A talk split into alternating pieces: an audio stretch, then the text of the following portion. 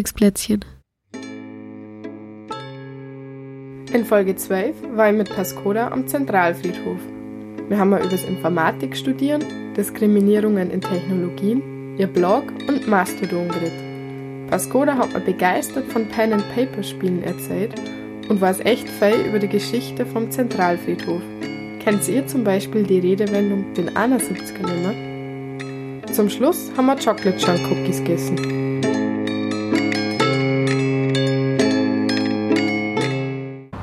Pascola. Hallo Jana. Wo sind wir heute? Wir sind heute in Wien am Zentralfriedhof.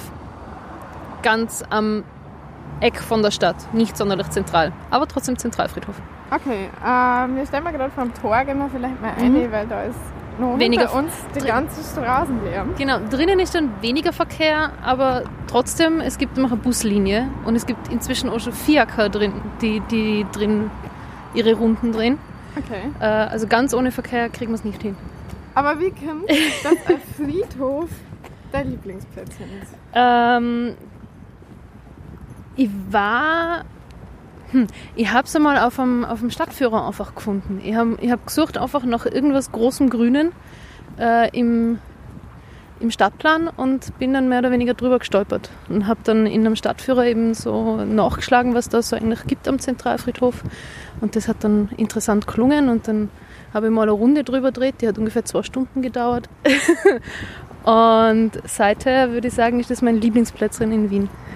Also, Lieblingsplätzchen. Du bist gar nicht aus Wien. Genau. Wenn man sagt, also wenn man schon hört, dass du in einem Stadtviertel nachschaut. Seit wann, seit wann bist du da? Ich wohne jetzt seit etwas über zehn Jahren in Wien. November 2008 war es, bin ich Okay, hergekommen. Das ist schon ziemlich lang. Ja. Wie kommst du, dass du nach Wien gekommen bist? Äh, puh, eine Bekannte hat mir einen Job angeboten. Und der war halt in Wien und deswegen bin ich da hergekommen. Okay, aber mittlerweile Mittler- machst du was anderes. Genau, mittlerweile studiere ich Informatik, mittlerweile im Master auf der äh, TU Wien.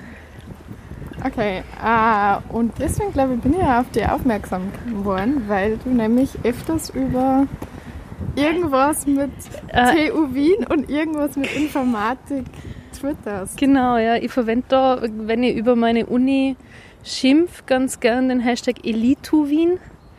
Wieso? Weil, Für was steht das? für diese Elite äh, Ideen, die man halt auf der TU ganz gern hat. Also das vor allem, das kommt vor allem aus meiner, aus meinem Engagement als Studierendenvertreterin. Da habe ich sehr viel Erfahrung gesammelt mit Profs, die der Meinung sind, man kann die TU super gut mit dem MIT vergleichen, was halt aus ganz vielen Gründen nicht so gut funktioniert, unter anderem die Finanzen. Und ja, genau. Ähm, wie, wie bist du darauf gekommen, dass du Informatik an der TU studierst? Ich habe die. Da war gerade ein Reh. Ah, Reh. Ja, äh, es leben, also wir sind jetzt gerade für die Leute, die dann zuhören, wir sind jetzt äh, durchs Tor 1 in den Zentralfriedhof reingegangen. Da landet man dann im alten jüdischen Friedhof. Und der alte jüdische Friedhof ist so sch richtig schön überwachsen. Ähm, und da leben Rehe. Also da gibt es mehrere Rehfamilien. Ich glaube, Füchse gibt es auch. Und da hat jetzt gerade halt was im hinten links hinter mir geraschelt und ich habe gerade noch ein Rehhintern verschwinden sehen zwischen zwei Grabsteinen. Gen- genau deswegen mag ich diesen Friedhof so, weil man da einfach wirklich äh, viele Sachen sieht, die man sonst nicht was ich, erwarten würde. Ich habe auch schon mal einen richtig fetten Feldhamster gesehen und einen Igel und einen Hasen. Füchse habe ich bisher gar nicht gesehen. Also die Natur mitten in der Stadt. Mitten unter Anführungszeichen, ja. genau. Super Peripherie. Ähm, genau, die TU und wie ich dazu gekommen bin, dort zum Studieren. Die Jobs, die ich in Wien gemacht habe, die haben irgendwie immer, also, na, fangen wir so an. Ich habe in eine Handelsakademie gemacht, da haben wir in Tirol, und habe dort schon den Informatikzweig äh, gewählt gehabt. Und wie ich dann in Wien gewesen bin, war ich sehr oft die erste Ansprechperson für so 0815 IT-Fragen. Mein Computer hat sich aufgehängt, der Computer macht das nicht, der Computer macht jenes nicht. ähm, beim Job direkt bevor ich zum Studieren angefangen habe, habe ich dann tatsächlich auch schon so ein bisschen den Programmierern zuarbeiten dürfen und ein bisschen in Datenbanken rumfummeln und in XML-Files rumarbeiten dürfen. Also nichts Aufregendes, aber das, da habe ich dann halt quasi schon ein bisschen Blut geleckt. Genau.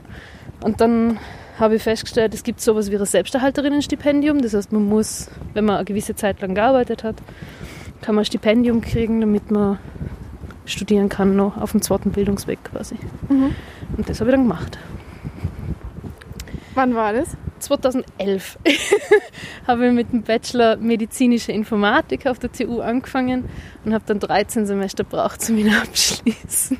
Wieso gerade medizinische Informatik? Ähm, das war so ein bisschen mit dem Ausschlussverfahren. Ich habe mir angeschaut, was die ganzen, also die TU bietet fünf Bachelorstudien an in der Informatik und ich habe dann halt einfach geschaut, welche mich gar nicht interessieren und der, der mich noch am meisten interessiert hat, war dann eben medizinische Informatik. Mhm. Aber mittlerweile machst du Human Computer Interaction oder so? Genau, also der Master heißt jetzt Media and, Media and Human Centered Computing. Media and Human Centered Technology, irgendwie so. Ich vergesse es auch immer, der ist erst kürzlich umbenannt worden. Das, alle sind irgendwie so, äh. ein bisschen unsicher noch, wie das Ding jetzt richtig heißt. Und so, was ich jedenfalls gesehen habe, bist du irgendwie spezialisiert auf Bias und Algorithmen. Genau, also das ist so ein Thema, mit dem ich mich jetzt viel beschäftige. Also eigentlich eh so Bias in Systemen im Allgemeinen. Mhm. Das heißt, ich habe mir auch schon... Vielleicht mal kurz, was ist Bias eigentlich? Genau, ähm, Bias bedeutet eine Voreinstellung oder Vorurteil im Normalfall. Man hat dann Bias zugunsten oder zu Ungunsten von irgendwas. Und ähm, Bias in Algorithmen kann man, wird auch oft bezeichnet als digitale Diskriminierung. Mhm.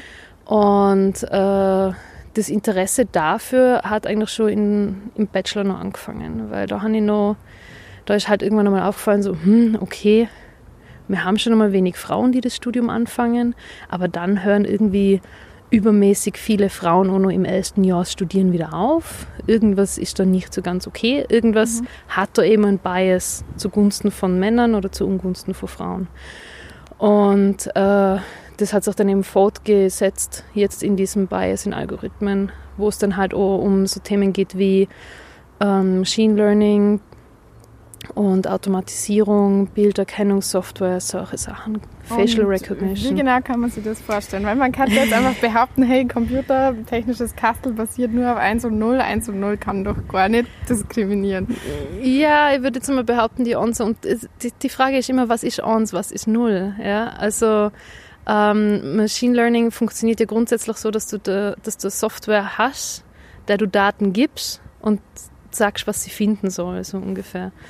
Ähm, und je nachdem, was für Daten du ihr gibst und je nachdem, was du sagst, dass sie finden soll, lernt die dann halt Zusammenhänge.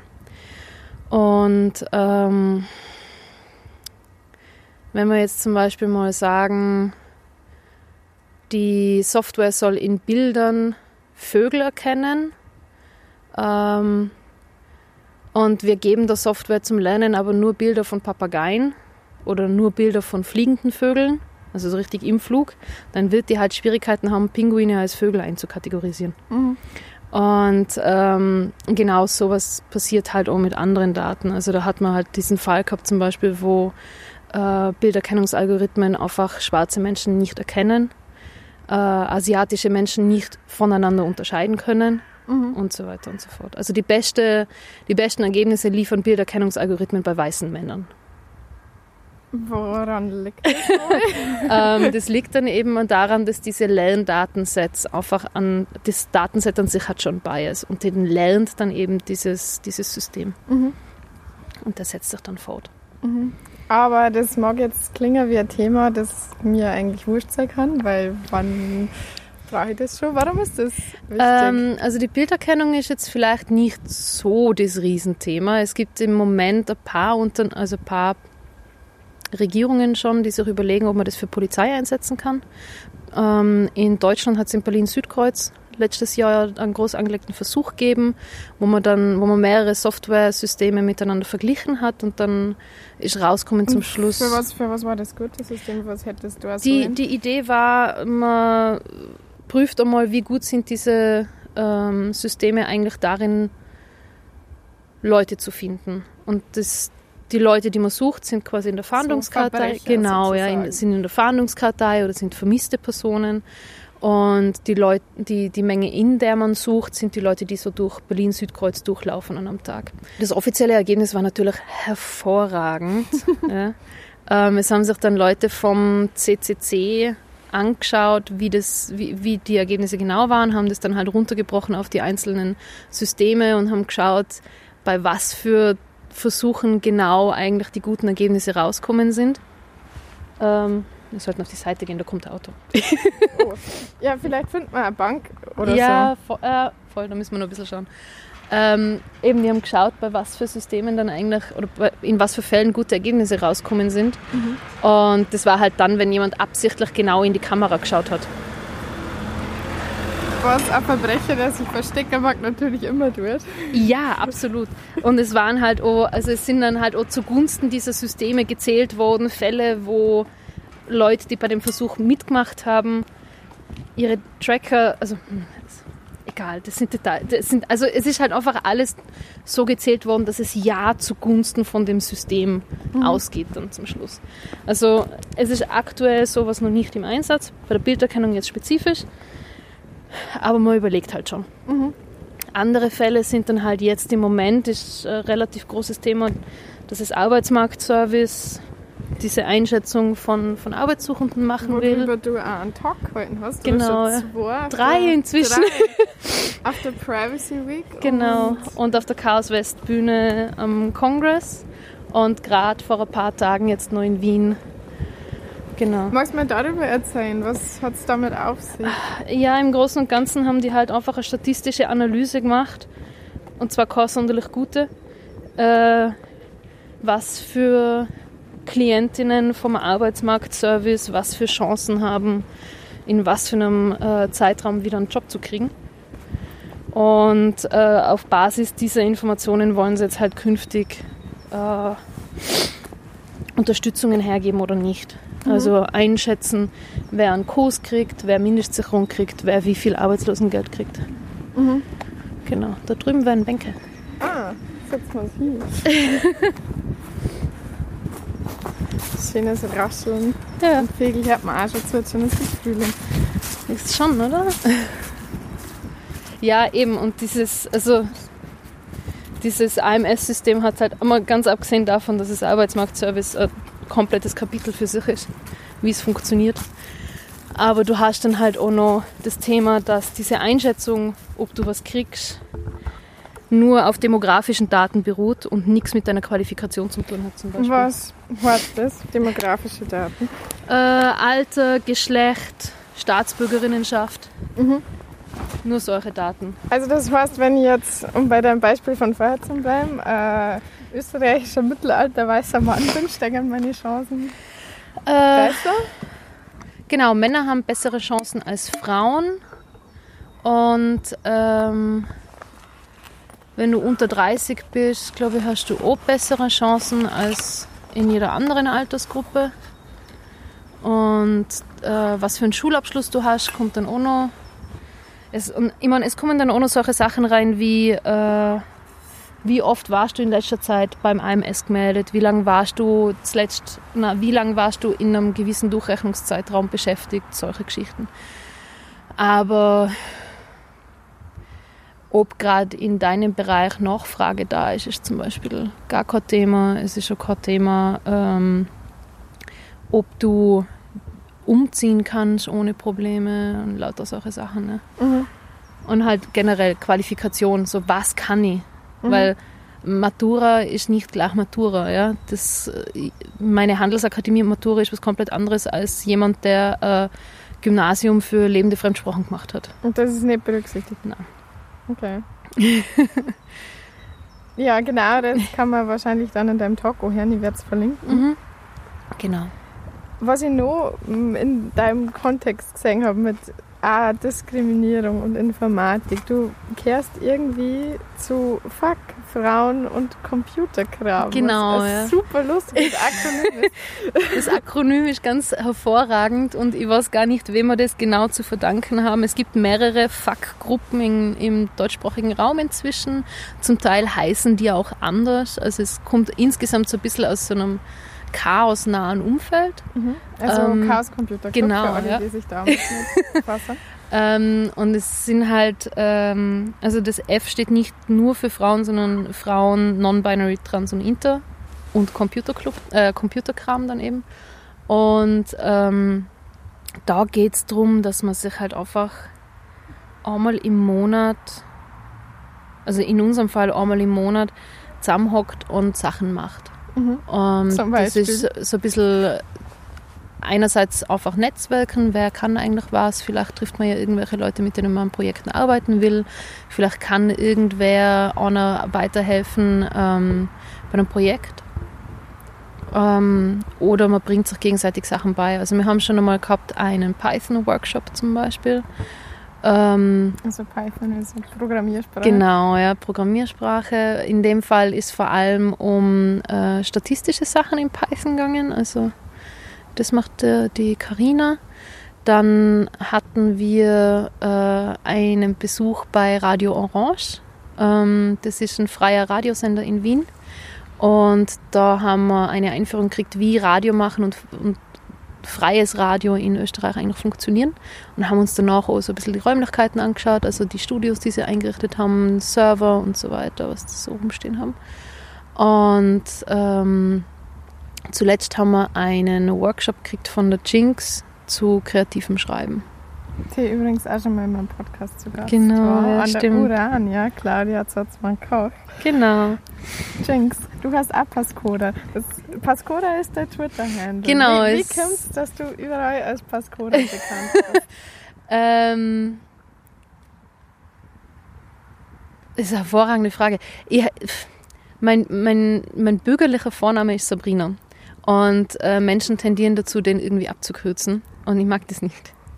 Und ähm, ganz abgesehen davon habe ich mir dann halt, also ich habe immer irgendwann mal einen Twitter-Account zugelegt gehabt, der hat dann, der hat dann eben ursprünglich Sabrina drinnen gehabt und dann habe ich mir irgendwann gedacht, so, mehr irgendwie würde es mir jetzt interessieren, was passiert, wenn ich meinen Namen ändere, weil äh, eine Bekannte von mir das kurz, kurz davor auch gemacht gehabt hat und gemeint hat so, hm, auf einmal werden die ganzen sexistischen Anfeindungen weniger. Ich, meine, ich habe generell wenig sexistische Anfeindungen gekriegt, aber ich habe jetzt, seit ich das geändert habe, tatsächlich festgestellt, dass ich öfters als Mann eingeordnet wird.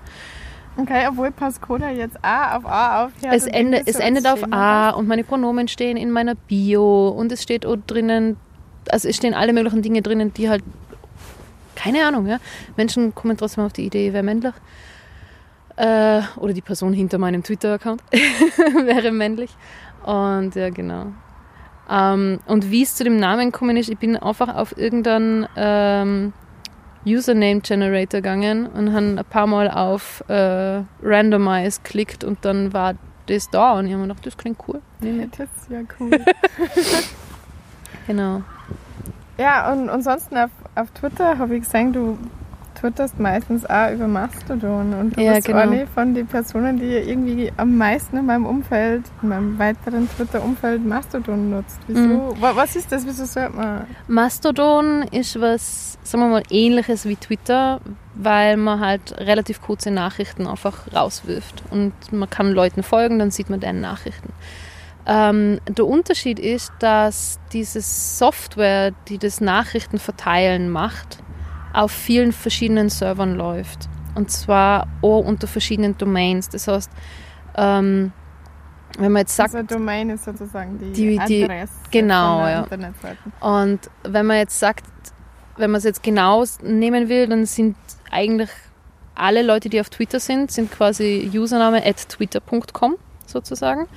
Und auf Mastodon verteilt sich das dann halt auf verschiedene Sachen, zum Beispiel at mastodon.social oder at mastodonten.de und so weiter. Also da gibt es einfach verschiedene Instanzen, in dem Fall dann hast es, ähm, die auch ein bisschen verschiedene Regel Bücher haben, weil dann halt jeweils die Adminers von der entsprechenden Instanz sagen können, was sie auf ihrer Instanz haben wollen und was nicht. Also wie zum Beispiel Ähm, Beschimpfungen. oder Genau, so. ja. Also es gibt dann halt einfach so ein bisschen, manche sagen halt, oh, okay, das ist eine internationale Instanz, hier ist bitte Sprache Englisch. Und wenn du das nicht machst, dann kann es passieren, dass man die runterkickt. Mhm. Ähm, genauso gut gibt es dann halt einfach äh, Instanzen, die sagen, hier kein Harassment oder wir kicken die runter. Und es gibt halt Instanzen, die solche Regeln nicht haben. Mhm. Und dann gibt es halt thematisch äh, Instanzen, also da gibt es dann welche, die, die nur für, wo die Leute primär artsy Stuff, also Zeichnungen und so weiter posten oder ähm, Dinge, die sehr technikorientiert sind und so weiter. Es Mhm. gibt auch eine eigene Instanz fürs Chaos-Umfeld, das ist chaos.social und dort bin ich unterwegs. Mhm.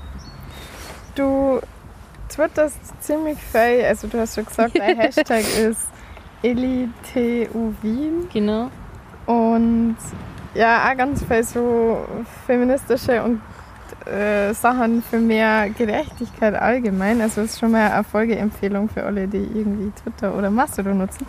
Äh, was ich auch entdeckt habe, irgendwann einmal, ist der Hashtag DEHMD oder so ähnlich. Ja. Wa was ist das? Äh, DMD ist unsere leicht verpeilte D&D-Gruppe, also Dungeons and Dragons. Und was ist das? Wir spielen Pen and Paper und ähm, ich habe keine Ahnung mehr, warum wir auf DMD gekommen sind. Also es war halt einfach so dieses Wortspiel zwischen äh und D&D, Mhm. so ungefähr. Und ähm, wir sind zu fünft. Unser Spielleiter sitzt in Innsbruck. Ähm, eine Person, die mitspielt, sitzt in Luxemburg und drei Leute sitzen in Wien. Mhm. Und wir spielen dann immer über ähm, Discord, beziehungsweise Was ist das? Discord verwenden ist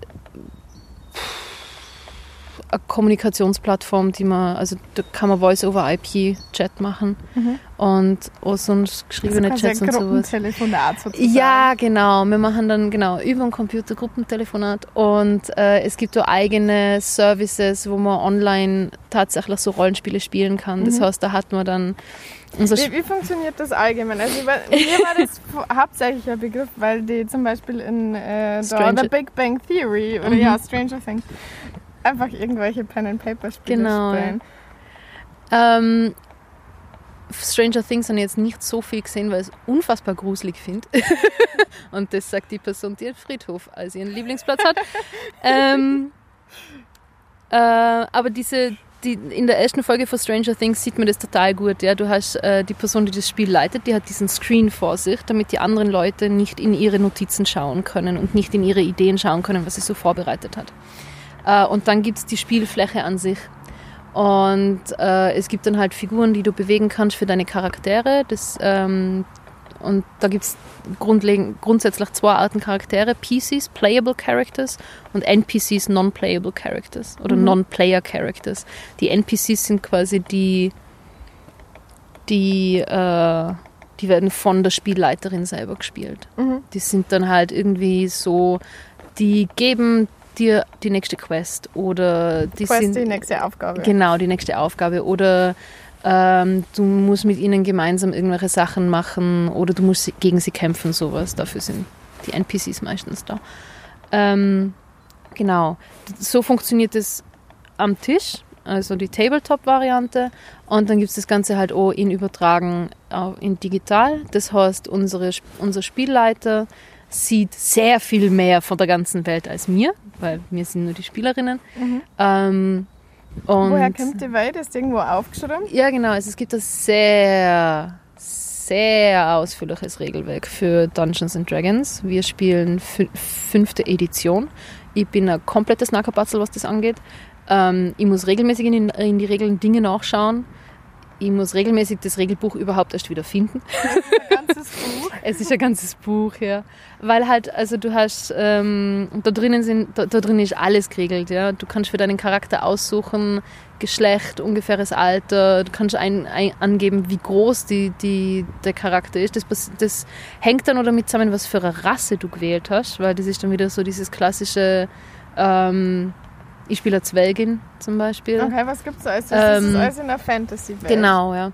Ähm, in unserer Gruppe haben wir jetzt meine Zwelgin, einen Dragonborn, das ist irgendwie so ein Reptilienmenschartiges Ding. I have no clue. Er kann manchmal Feuer speien und das ist sehr impressive.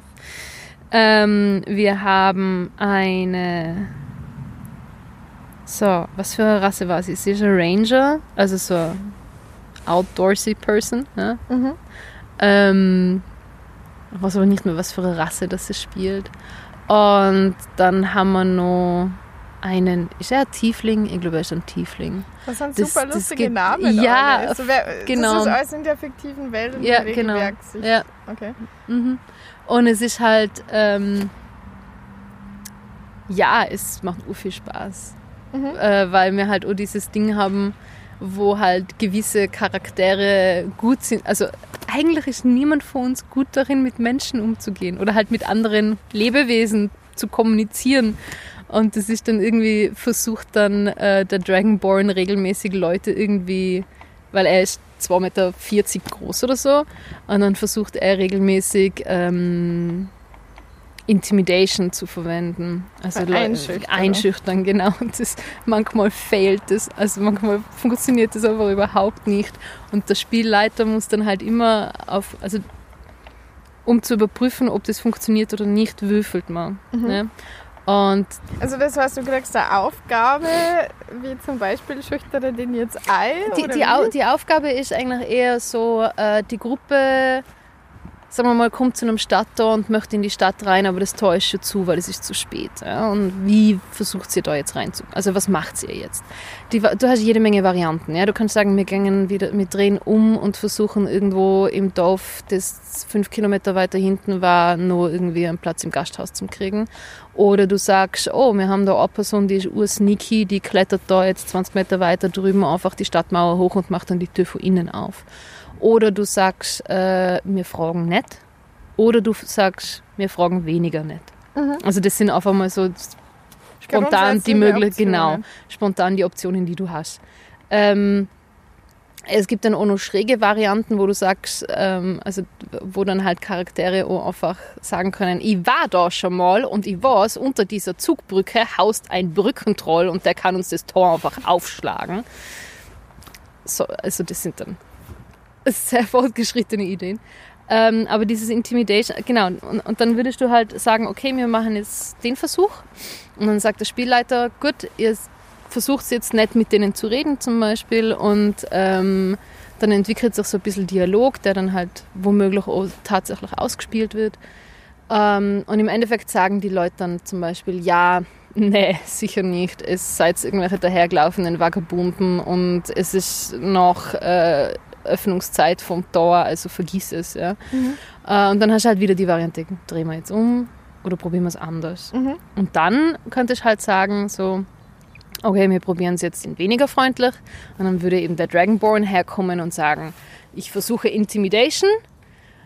Und dann würfelt er und dann würfelt der Spielleiter gleich, ähm, und dann würfelt der Spielleiter auch, weil für diese beiden NPCs, die da diese äh, Stadtwachen sind, hat er halt auch so die Fähigkeiten, die sie haben. Mhm. Und die Fähigkeiten kombiniert mit den Würfeln sagen dann, wie widerständig die sind gegen diesen Einschüchterungsversuch vom Dragonborn. Das heißt, wenn der Dragonborn eine höhere Zahl hat am Ende als die Wächter, dann hat er gewonnen und das Und Tor geht auf. Exakt.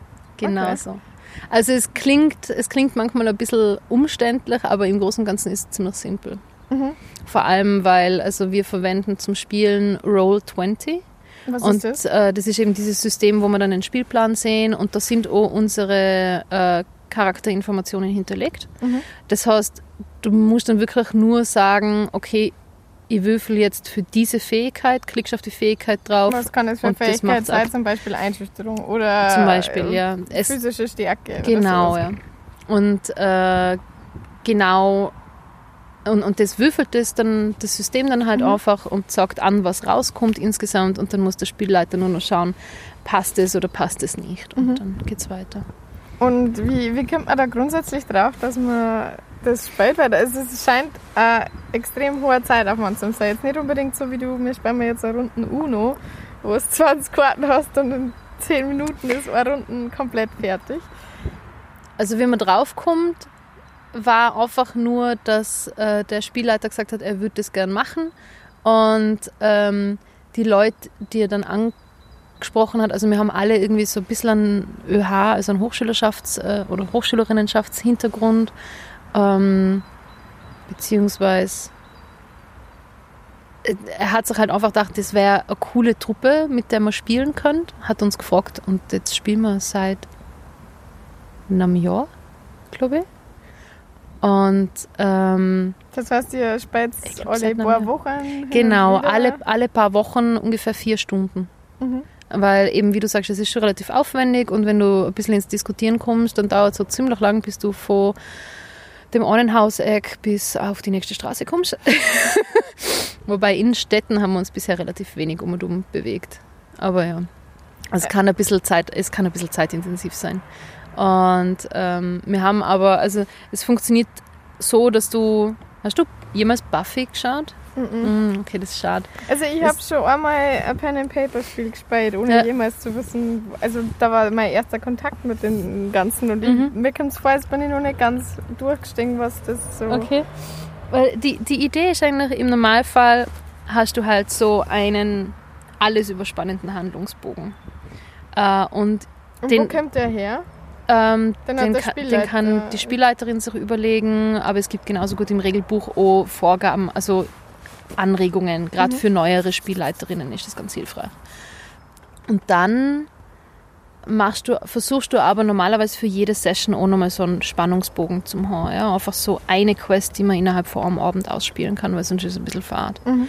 Wir haben aber auch schon äh, an zwei Sessions gehabt, wo relativ wenig Action passiert ist, aber dafür halt einfach urviel auf Charakterebene. Und es Und ist was bedeutet das? Ähm, so konkret, so. Keine Ahnung, deinem Charakter ist irgendwas passiert? Hast ja genau. Na, ähm, boah, ich, ich erinnere mich an so wenig Dinge. Ich war gerade vorher schon wieder urüberrascht, dass es schon ein Jahr oder sowas ist, dass wir spielen. Ähm, äh, boah, mir fällt gerade echt nichts ein. ähm, Nein, mir fällt gerade nichts ein. Ja, egal. Oh, nichts Hypothetisches, ich bin gerade ur blank. Aber ja. Was hat man eigentlich als Spielleiterin fragen? Ja, voll. Oder äh, nachlesen auf Twitter. Ja, genau. Also, aber was halt zum Teil einfach so lustige Sachen sind, die passieren, ist, ähm, wir haben einmal in einer von die ersten Sessions haben wir probiert, da waren wir in einer Mine und ähm, haben irgendwo Schwammeln gesehen und wir wollten wissen, was das für Schwammeln sind. Und dann hat halt die erste Person Okay, aber wie passiert jetzt das überhaupt, dass ihr Schwammerl sagt? Spielleiterin sagt, hey, schaut's mir das an Schwammerl, Na, oder wie? Die Spielleiterin sagt, okay, ihr seid jetzt in der Höhle und gibt halt einfach eine Beschreibung. Das ist so, die hat die und die Form und ist so groß und so lang und so breit und äh, irgendwo da hinten im Eck wachsen Schwammeln. Mhm. Und wir waren dann so, ah, okay, Schwammeln, interessant. Und unsere Rangerin ist halt generell so eine, die gern Essen hortet, sagen wir mal. Ähm, und die war dann so, oh, man, ob man die wohl essen kann. Und hat dann versucht herauszufinden, was das für Schwammeln sind. Und würfelt und würfelt sehr schlecht, woraufhin der Spielleiter sagt, die Schwammeln sind lila. Und ähm, Statt mehr Informationen. Genau, ja. Also das ist dann halt so klassisches, wenn du, wenn du irgendwas versuchst rauszufinden und äh, halt so einen Fehlwurf hinlegst, dann äh, kriegst du halt irgendeine Information, die nicht viel bringt. Aber es ist eine Information. Du hast es probiert. Mhm. Ähm, und dann hat, die, hat eine zweite Person gesagt, ha, das interessiert mich jetzt aber, oh, würfelt, würfelt besser, aber nicht viel besser. Und der Spielleiter wieder so, die Schwammeln sind lila. Dritte Person würfelt wieder ein bisschen besser, kriegt wieder nur die Information. Und die vierte Person würfelt, würfelt wieder besser und kriegt auch nur die Information. Und wir waren so, okay, in dem Fall sind die Schwammeln wohl einfach lila, passt. Ja? Rausgestellt hat sich dann, das sind irgendwelche Schwammeln, die halt einfach ähm, magische Fähigkeiten haben, die sich als, äh, die, die sind grundsätzlich fleischfressende Schwammeln, die ziemlich aggro sind. Und, ähm, und die aber sich halt verdammt gut tarnen können. Und das sind dann halt, die hassen sogar irgendwie violette irgendwas Pilze, ja. Und seither, immer wenn halt jemand so einen Fähigkeitswurf ver, äh, vergeigt, gibt es bei uns diesen Schmäh von wegen lila. das ist einfach der Running Gag jetzt. So, du versuchst rauszufinden, ob der Gang in dieser Höhle sicher ist. Du vergeigst den Wurf, die Steine sind lila. Und wenn sie es überhaupt jetzt sind, das ist jetzt einfach so dieser Running Gag, der sich entwickelt hat. Es, es, es klingt voll cool, du bist voll begeistert, man hört. Wie, wie kann man jetzt irgendwem, der, der die sowas noch nie gespielt hat, äh, was kann man da sagen? Wie, man, wie fängt man damit am besten an? Frag jemanden, ähm, der schon spielt, ob sie vielleicht einmal ähm, für eine einzelne Session eine Rolle herkriegen. Mhm. Das macht man ab und zu, gerade auch zum Ausprobieren, ob eine Person in eine Gruppe reinpasst, kann man das auch gut machen. Dann, kriegt, dann kann die Person halt mal so einen, einen, einen Charakter spielen, der jetzt nicht grundlegend wichtig sein wird für die Gruppe in Zukunft, aber halt reinrutschen könnte, wenn man das möchte. Mhm. Also da am besten dann halt, keine Ahnung, jemanden, eine Spielleiterin, die du kennst, kontaktieren und fragen so, hey, kann, kann ich da mal für einen Abend reinschnuppern oder zwei. Okay. Dann noch ganz was anderes. Als ich angefangen habe zum Lesen, was ich eigentlich alles fragen kann, bin ich auf deinen Blog gestoßen, den ich vorher nie gelesen habe. Und ich finde es total cool, weil du hast, äh, du hast auch deine Uni-Arbeiten dort mhm. teilweise auch Teilweise. Wie, wie, wieso schreibst du deine Uni-Sachen auch ins Blog? Äh, ich möchte halt einfach auch ein bisschen sichtbar machen, was ich mache. Also zum Teil bin ich halt mit Uni und allem anderen Kram, den ich so mache, einfach so eingedeckt, dass ich gar nicht richtig Zeit finde, zum sonst noch was schreiben. Und dann habe ich mir gedacht, na, bevor ich jetzt gar nichts schreibe, wirf ich halt wieder mal was von der Uni auf dem Blog. Mhm. Ähm, äh, es ist schon einerseits, also es ist dann einerseits das, andererseits ist dann halt auch so ein bisschen ein Portfolio, dass die Leute wissen, mit was ich mich eigentlich beschäftige. Und genau, ja, das habe ich dann halt irgendwann vor zwei, drei Jahren angefangen und ich möchte das jetzt wieder mehr machen. Mhm.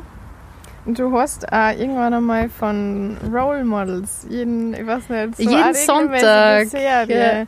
Wie, was ist das gewesen? Oder han, wieso hast du das gemacht? Ich habe ein paar Monate lang, glaube ich, tatsächlich es geschafft, für jeden Sonntag so einen Role Model Artikel zu schreiben. Ähm, die Idee dahinter war, einfach Frauen in der Technik sichtbar zu machen weil ich halt kurz davor meine ersten richtigen Konfrontationen auf der Uni hatte äh, zum Thema Frauen in der Technik und Feminismus auf der TU. Mhm. Inwiefern, was ist passiert? Alle oh. haben gesagt, sowas braucht man nicht? Oder was? Ja, so in die Richtung. Wir haben da äh, Vorlesung, also man muss dazu sagen, kurzes K-Wert, das ist jetzt dann noch schon sechs Jahre her. Also die involvierten Menschen haben sich, ich glaube sechs Jahre, die involvierten Menschen haben sich derweil wahrscheinlich hoffentlich geändert. Ähm, aber ich bin da in der Vorlesung drinnen gesessen, wo es um Logik und theoretische Informatik gegangen ist. Das ist eine von den Pflichtvorlesungen in meinem Bachelor gewesen. Und eine, wo ich mich wirklich haut getan habe. Ähm, obwohl es mich sehr interessiert hat. Und ähm, da hat die, die Vorlesung war zweigeteilt und der zweite Vortragende hat irgendwann einmal na, hat in seiner, Einf in, in seiner ersten Einheit einmal überhaupt gesagt, woher Logik kommt, was ich total cool gefunden habe. Also einfach diese Einordnung von Logik, die wirklich zentral ist für Informatik. Also jetzt in die Philosophiegeschichte. Ganz genau. Er, hat, er, hat, er ist in die Mathematik und in die Philosophie reingegangen. Und das habe ich wirklich spannend gefunden. Er hat halt nur eine Einheit gemacht und nur so einen schnellen Abriss von, wer sind die wichtigen Philosophen. Ähm, und inwiefern die dann halt die Informatik auch beeinflusst haben. Und äh, hat da halt die ganze Zeit nur von Männern geredet und ich war so, this sounds fishy. und ähm, habe dann halt literally fünf Minuten gegoogelt und eine Frau gefunden, die mit einem von seinen äh, hochgelobten Männern eng zusammengearbeitet hat und halt nirgendwo erwähnt wird. Und die Woche drauf bin ich dann halt zu ihm hingegangen und gesagt, ja, ich habe das echt urcool gefunden und es hat mir gut gefallen und ähm, ich hätte halt noch eine kurze Ergänzung dazu und ich fände es schön, wenn sie halt auch Frauen ansprechen würden, weil er halt auch die ganze Zeit von uns Techniker und wir Informatiker und keine Ahnung was geredet und ich war so, ja, es sitzen halt doch 20 Frauen oder sowas drinnen, ne? es sind jetzt nicht viele, aber es sind welche da. Und äh, ich fände es halt cool, wenn man die erstens einmal in die Inhalte abbilden würde und zweitens so in der Sprache.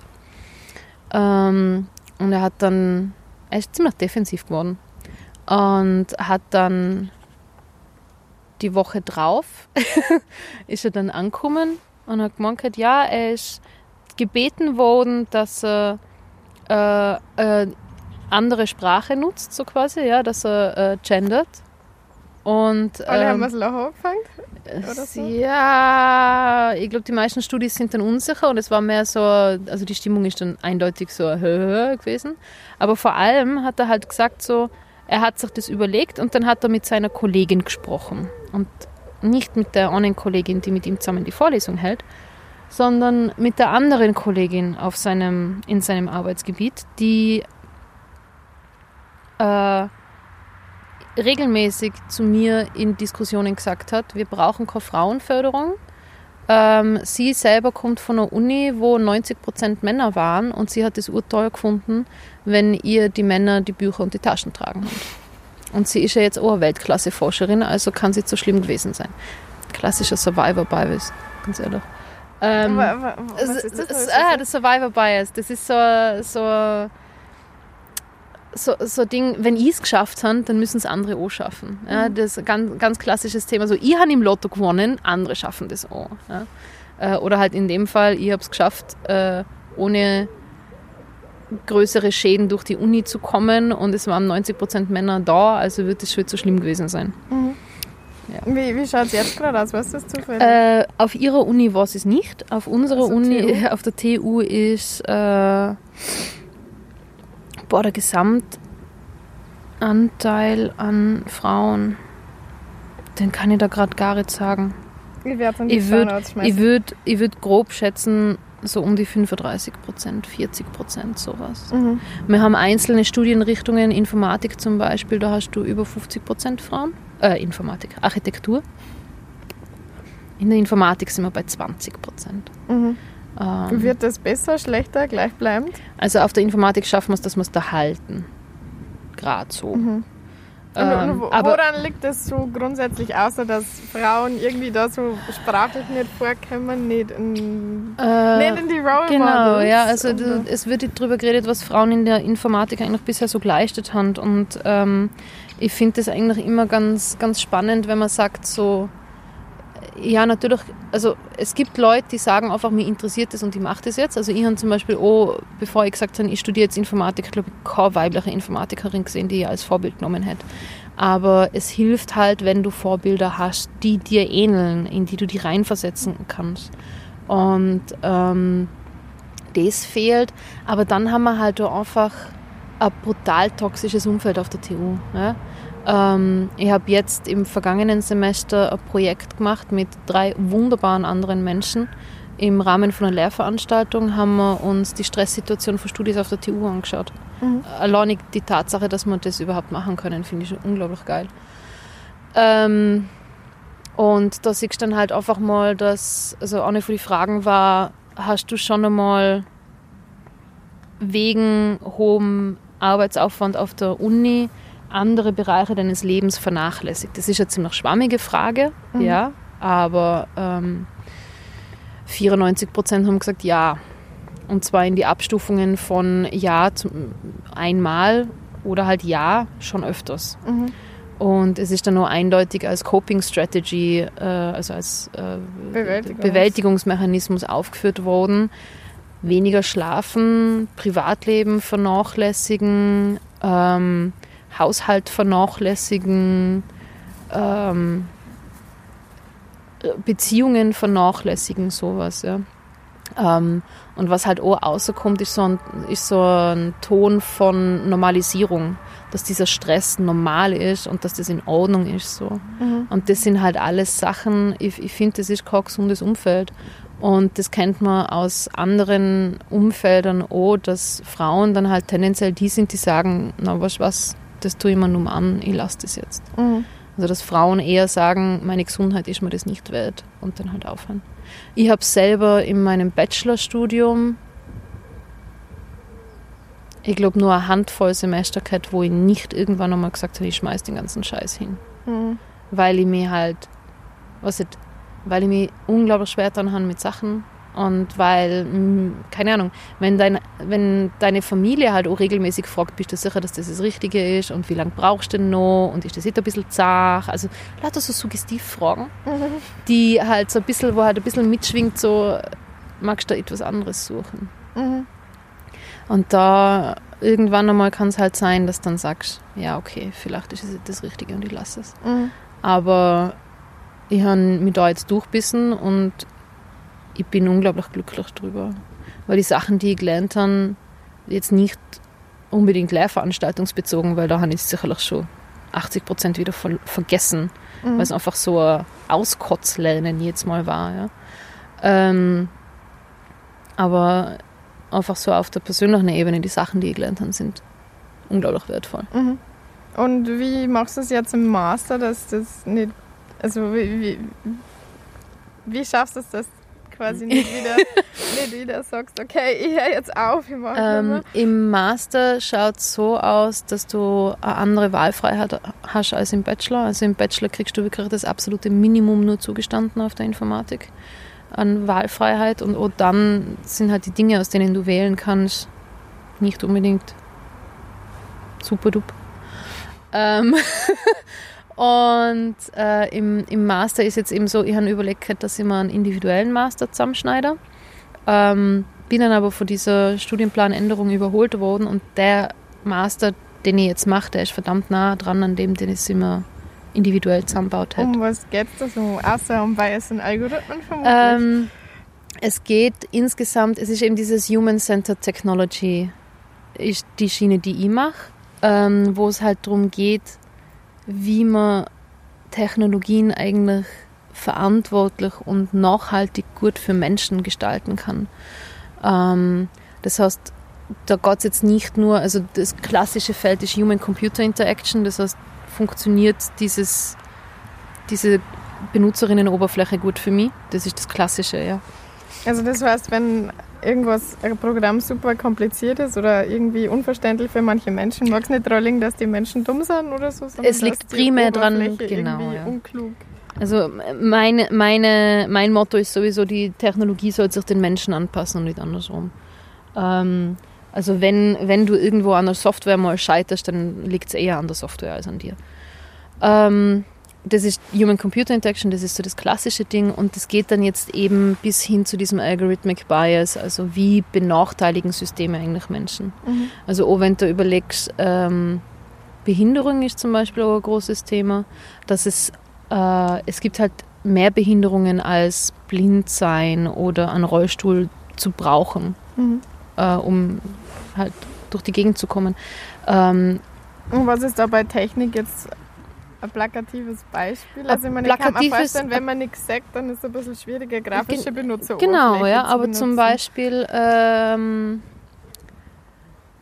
auf Twitter hat es ewig gedauert, bis alle, also ich glaube, es gibt immer noch nicht, ich glaube, es gibt immer noch Clients für Twitter, die keine Bild, ja, äh, die Also- Apps für Twitter, die keine Bildbeschreibungen ermöglichen. Mhm.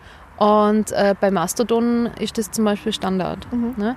Es gibt für Mastodon inzwischen sogar schon Apps, die dich darauf hinweisen, wenn du, ein, wenn du was posten möchtest ohne Bildbeschreibung, also mit Bild, aber ohne Bildbeschreibung. Also die Bildbeschreibung sagt zum Beispiel, okay, das ist ein Foto von einem Vogel und der fliegt. Genau, Äh, ja. Dahinter ist der Himmel blau und es gibt eine Wolke. Genau, ja. Äh, damit Screenreader, das ist die Software, die äh, blinde Menschen benutzen, damit sie halt Computer benutzen können. Die kriegen dann halt einfach vorgelesen, was, was der Computer quasi kriegt, Mhm. ähm, damit Screenreader das verarbeiten können. Ähm, und auf Mas für Mastodon gibt es inzwischen halt schon Apps, die dich darauf hinweisen, wenn du keine Bildbeschreibung verfasst hast, Mhm. bist du dir sicher, dass du diesen Tut jetzt posten möchtest. Mhm. Und ähm, das sind halt einfach, das, das ist zum Beispiel ein Thema bei Behinderung. Oder ähm, Smartwatches, die Schritte zählen, Mhm. aber ähm, keine Option haben für wenn du einen Rollstuhl benutzt. Mhm. Ja? Wie Und kann man das technisch lösen? ähm, Also wa- was ich, muss ich weiß man nicht, dann? Kilometer? Ähm?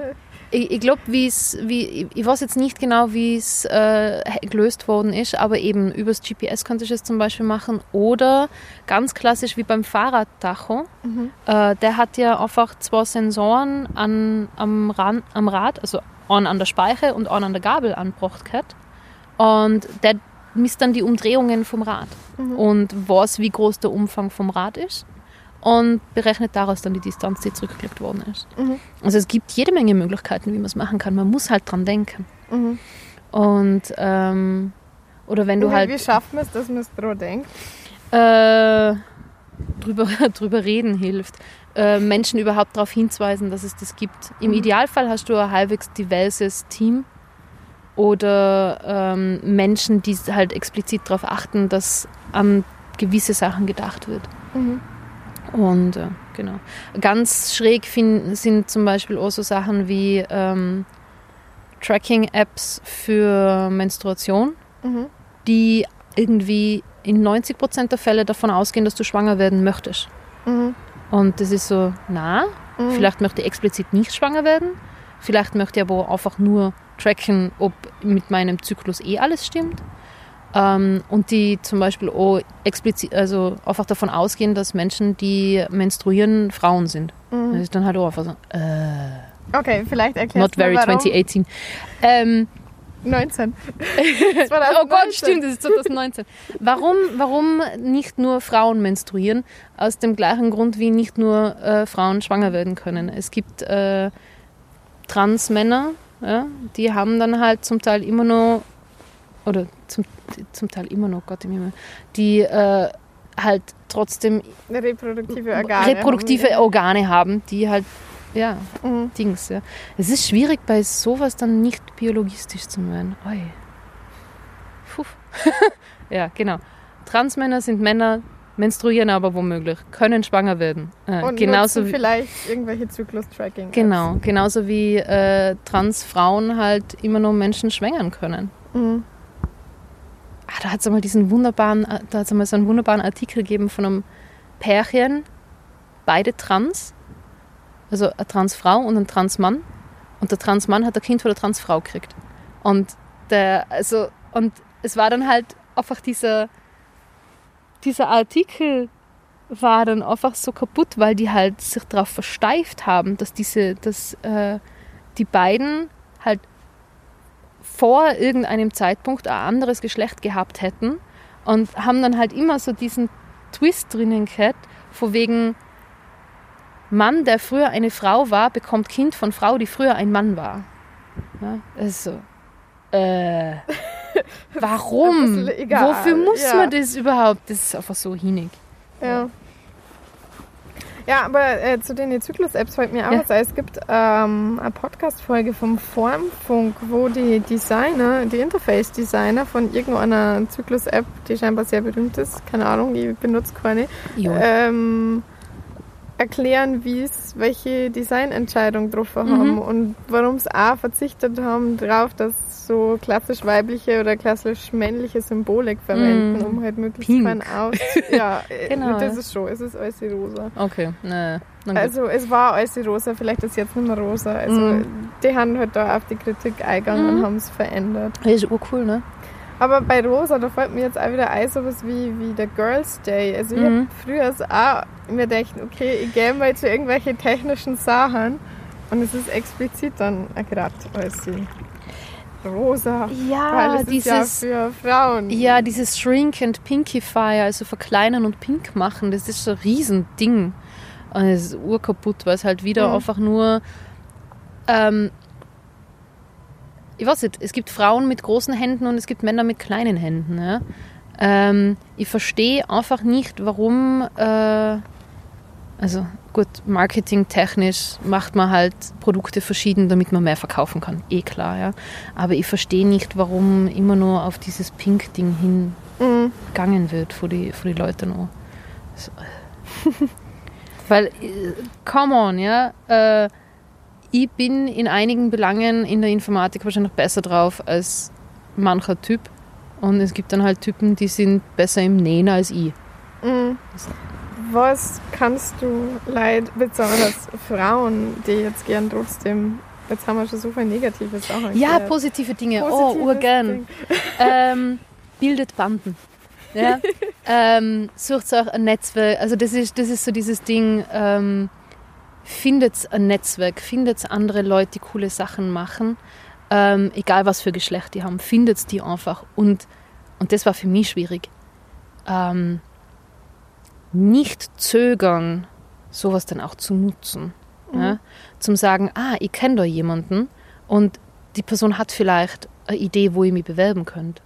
Oder eine Person kommt sogar auf, auf die zu und sagt, hey, äh, die und die Person, die ich kenne, die sucht gerade jemanden und ich finde, du wärst genau geeignet für den Job.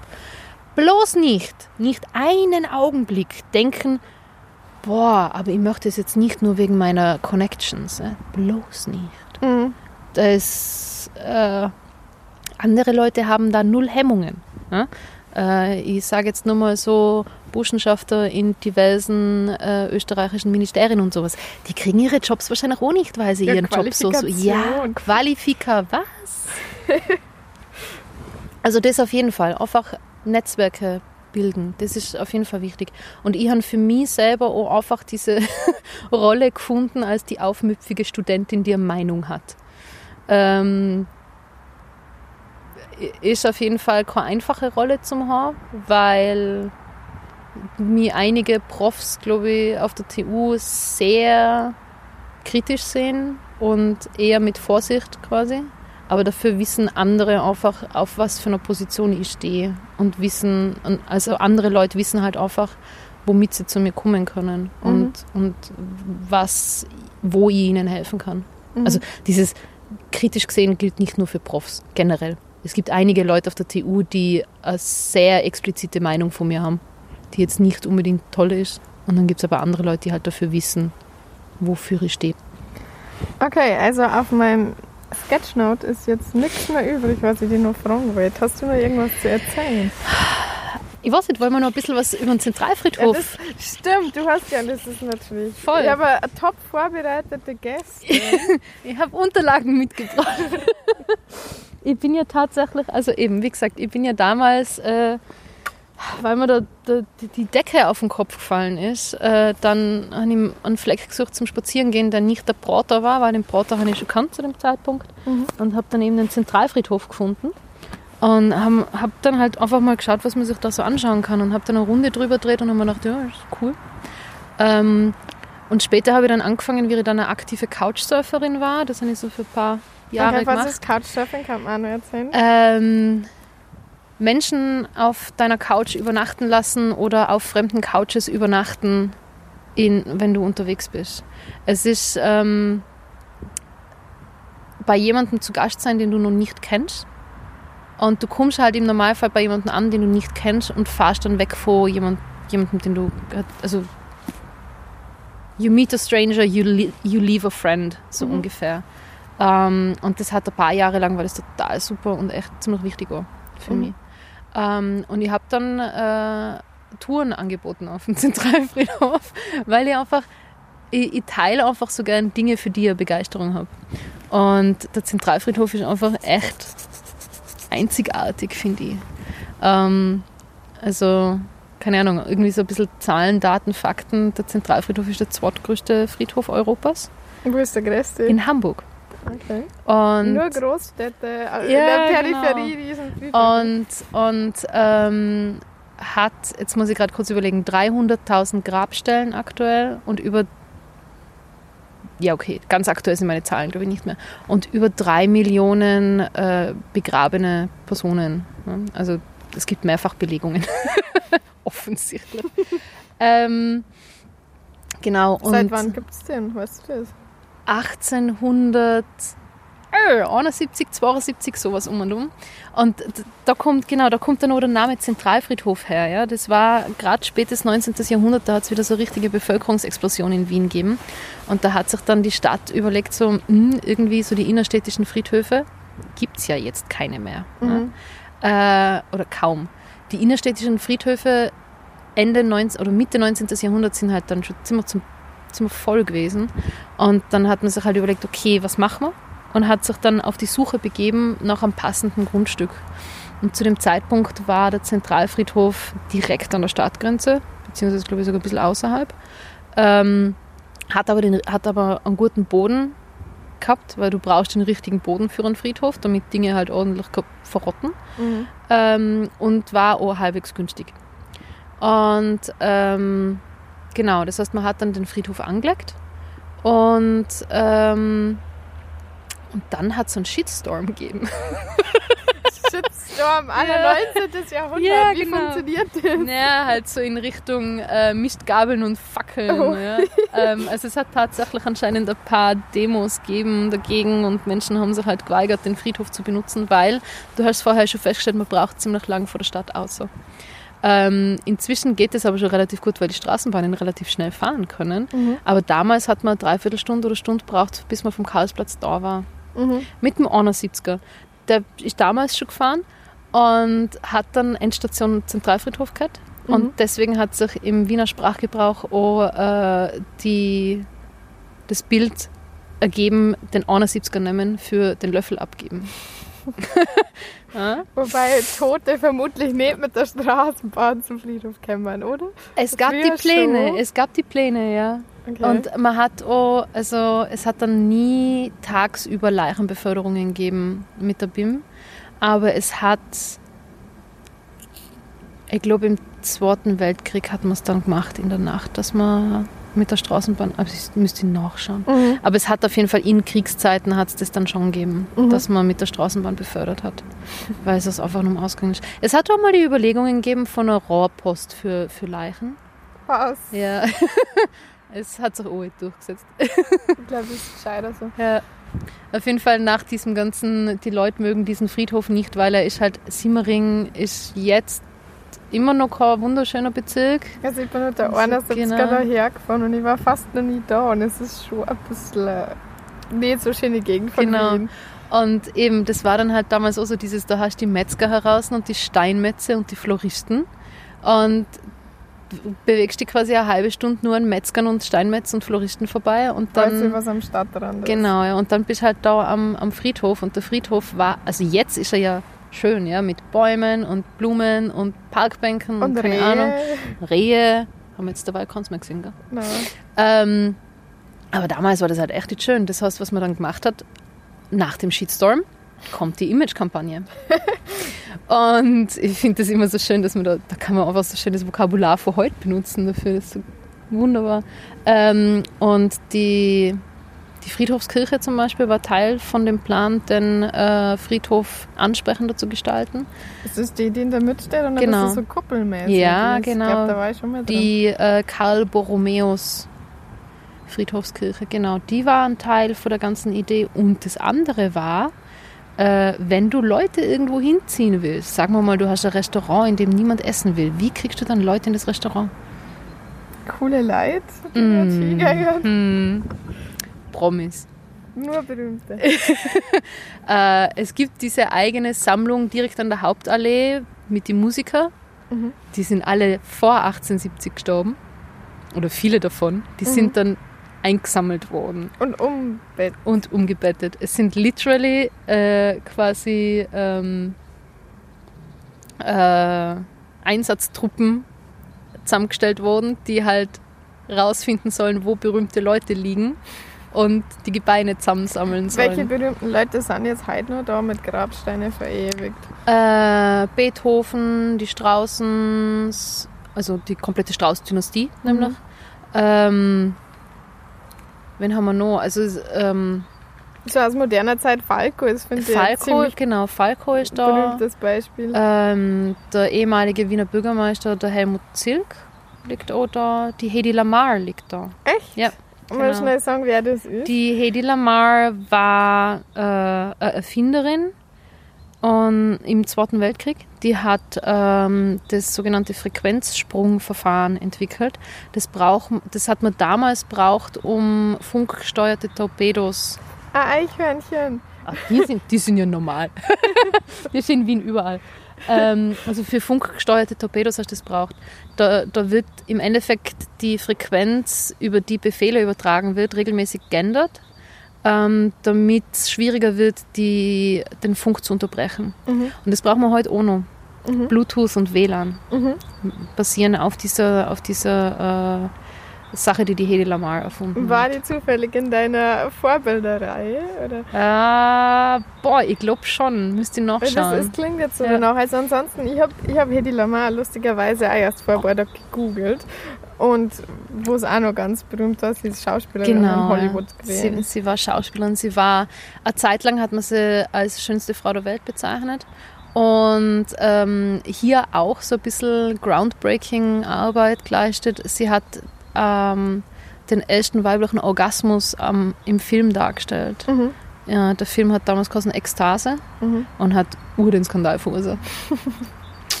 genau. Und sie war Wienerin, ähm, jüdischer Herkunft und deswegen hat sie in die 30er Jahre aus Wien flüchten müssen. Und war dann eben, hat sich dann gegen die Nazis engagiert. Und dann ist wieder zurückgekommen, um, also zu, äh, sie ist in Wien begraben. Genau, ja. Also sie ist ähm, gestorben und erst ein paar Jahre später überführt worden. Mhm. Genau. Aber sie hat jetzt trotzdem noch cooles äh, Grabmal gekriegt. Okay, das werden wir mal anschauen. Mhm. Ja, wo waren wir jetzt gerade? Bei berühmte Leute am Zentral. Genau, ja. Das war dann so diese Idee, wir machen eine hübsche Kirche und wir bringen äh, Promis her. Dann ist der Zentralfriedhof irgendwie, dann, dann waren die Wienerinnen und Wiener ein bisschen besänftigt wieder. Es hat funktioniert. Bis Mhm. heute kommen TouristInnen daher, um sich den. Friedhof anzuschauen. Genau. Was es jetzt auch noch gibt als zusätzliche Sehenswürdigkeit, äh, also seit zwei Jahren oder so, ist das Bestattungsmuseum. Okay. Das war, Was früher im, das? das war früher im dritten Bezirk, das ist das Museum der, der Friedhöfe Wien. Ähm, das ist wirklich einfach mal so querbeet die Bestattungsgeschichte in Wien. Was ich urgrandios finde, weil Wien wirklich so diese morbide Stadt ist, wo Tod richtig zelebriert worden ist. Also es gibt so diesen Wiener Ausdruck von der schönen Leich, ähm, wo es halt darum geht, dass du einen pompösen Abgang hast. Und ähm, Und ein pompöses Grab am Ende. Ja. Das sind super viel so Mausoleumsartige Mausoleum, ja. Sachen, ja, voll. Ähm, die, genau, die, die schöne Leich war dann halt so dieses Aufbauen in der Wohnung noch mit viel Dekoration und Zeug. Du hast dann sogar dir von der Bestattung Wien einen eigenen ähm, Torwärter quasi anstellen lassen können und dann ist unten das Haustor verziert worden, damit die Leute wissen, dass da drinnen jemand gestorben ist. Mhm. Ähm, und wenn dann wer vorbeikommen ist zum Fragen, wer gestorben ist, hat er die Person an der Tür unten gesagt, wer gestorben ist und wo die Person aufbahrt ist. Und dann hat man halt raufgehen können und Kondolenzbuch und Abschnitt, Abschied nehmen. Und ähm, Davor habe ich noch nie gehört. ja, ich finde das, ich find das so total spannend, weil das halt auch noch, ich weiß nicht, ähm, weil du halt viel eher dann den Kontakt auch hättest in deiner Nachbarschaft, oder? Also Mhm. dann halt einfach warst, okay, da ist jetzt der und der gestorben. Mhm. Das ist heutzutage undenkbar. Ähm, jedenfalls in Wien, am Land wahrscheinlich eher. Ähm, auch so Aufbauen in der Wohnung macht man ja auch überhaupt nicht mehr. Mhm. Äh, und dann halt auch noch Aufbauen in der Kirche, auch wieder mit Deko und bla und Zeug. Und der, die Bestattungsprozession, ne? die Friedhofsprozession. Da hast du sogar Leute anstellen können, die extra hinterm Sarg herlaufen und heulen. Damit du sehr ähm, Damit man sieht, wie wichtig, genau, damit man sieht, wie wichtig du warst. Sehr wienerisch alles miteinander. Okay, Mhm. Und genau, da passt dann der Falco auch wieder ganz gut dazu. Der hat, äh, dem, sein, dem sein Sarg ist getragen worden, zum Teil von, äh, von Leuten aus einem Motorradclub, die x Jahre davor Darsteller waren in seinem Video zu Rock Me Amadeus. Mhm. Das finde ich auch ein nettes Detail. Ja, spannend. Was hast du? Du hast zwei Bücher da. Genau, Kann man ähm, die noch erwähnen, damit Menschen, die sich für den Zentralfriedhof begeistern wollen, das auch durchlesen. Also das eine Buch ist von der Stadt Wien, äh, Wiener Zentralfriedhof, Ehrengräber auf dem städtischen Friedhof. Ne? Also so ein Reiseführer für, Genau. für den Friedhof. Rein allein 200 Seiten mit Farbabbildungen. Ne? ähm, 200 Seiten, wo einfach nur drinnen steht, wer so an, also Ehrengräber sind so Dinge. Ehrengräber werden von der Stadt Wien erhalten. Normalerweise mietest du dir eine Grabstelle, Grabstätte für 20 Jahre oder sowas. Ja? Mhm. Und wenn du dann deinen Mietvertrag verlängerst, dann bleibt es. Aber wenn niemand den Mietvertrag verlängert, dann wird das aufgelassen. Ehrengräber werden von der Stadt Wien weiterhin erhalten. Mhm. Das heißt, das sind normalerweise Menschen, die halt irgendwie wichtig waren für, äh, für die Stadt oder für Österreich. Bruno Kreis. Bruno Kreisky zum Beispiel, genau. Ja. Also du hast, ähm, Ja, ehemalige Bundeskanzler Genau, von ja. Österreich. du hast dann auch noch äh, Arnold Schönberg, der Komponist, ist zum Beispiel auch da. Und das sind dann halt äh, Grabmäler, wo die Stadt halt einfach sagt, okay, das möchte man erhalten, das sind wichtige Personen, da wollen wir das äh, Gedenken dran Mhm. ermöglichen. Das ist das eine Buch und das andere Buch ist, ähm, habe ich mir auf Englisch gekauft, damals eben noch, weil, weil ich es dann um meinen Couchsurfern gegeben habe. Es gibt es aber auch auf Deutsch.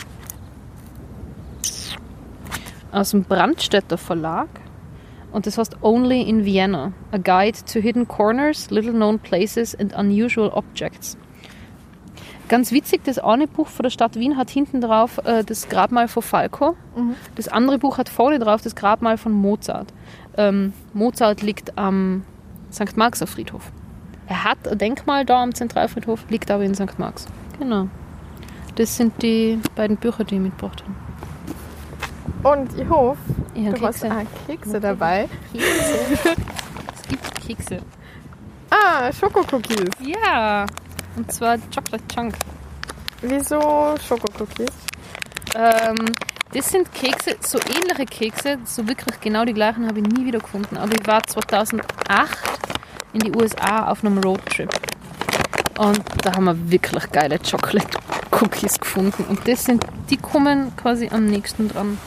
Und die sind voll schön verbackelt. Ja. Und so. Oh. Und Das das wirklich Geile ist, die haben eigene äh, Anweisungen auf der Seite, dass man sie, wie man sie in der Mikrowelle warm machen soll. Ja, wirklich. Ja, weil wenn du die in der Mikrowelle warm machst, dann werden die nämlich nochmal, also dann, dann wird die Schokolade nämlich schmilzt dann auch noch ein bisschen. Und das ist wirklich geil. Ich bin noch nie auf die Idee gekommen, dass ich Cookies in die Mikrowelle Mhm. lege. Das sollte ich vielleicht mal probieren, so als Zehn- Foodbloggerin. Nur, so 10, 12 Sekunden offensichtlich, aber es ist urgeil. Und ich finde die Kekse an sich auch einfach grandios. Sehr gut, ja. Mhm. Alles voll knuspern. gut. Kekse haben wir gegessen. Mhm. Alles haben wir besprochen. Mhm. Vielleicht noch, wie findet man die im Internet und das, was du so machst? Man findet mich auf, also mein Blog ist auf pascoda.fairydust.space. Wieso so ein... Das kommt daher, die, also die Domain gehört meinem Partner, fairydust.space. Und Fairydust ist. Ähm, Das ist Feenstaub. Genau, aber die Fairy Dust ist quasi das Maskottchen vom Chaos Computer Club. Das ist diese Rakete. Mhm. Und ähm, wenn man es richtig liest, dann steht da quasi Pascoda in der Fairy Dust im Weltraum. Oh, das ist ja schön. Genau. Und dort gibt es dann die Links zu, also ich heiße auf Twitter Pascoda und auf Mastodon bin ich eben auf chaos.social unterwegs, ebenfalls als Pascoda. okay, cool. Dann äh, vielen Dank. Ja, danke dir. Äh, liebe. Hörerinnen, bis zum nächsten Mal. Und ciao. Ja. Lieblingsplätzchen ist ein Podcast-Projekt von Jana Wiese. Die Musik stammt von Ergo Phismis. Im Internet findet ihr Lieblingsplätzchen unter www.lieblings-plätzchen.com und auf Facebook, Instagram und Twitter als @liebplätzchen. Natürlich immer mit AE statt E geschrieben. Ich darf mich freuen, wenn ihr meinen Podcast abonniert, zum Beispiel mit dem Subscribe-Button auf der Webseite, bei Apple oder Google Podcasts oder direkt im Podcatcher. Kommentare und Rückmeldungen freuen mir auch total, weil schön, wenn ihr mir was schreibt. Vor allem bei Apple Podcasts wird es so auch einfacher, dass andere meinen Podcast entdecken können. Übrigens gibt es auf der Lieblingsplätzchen-Webseite nicht nur alle Episoden inklusive Shownotes und Fotos, diesmal sind die von ganz vielen berühmte Gräber am Zentralfriedhof, sondern auch Blogposts mit Empfehlungen für andere Podcast-Folgen, die mir gefallen haben. Zum Beispiel ganz aktuell welche auf Französisch. Schaut's doch mal vorbei. Danke fürs Zuhören und bis zum nächsten Mal.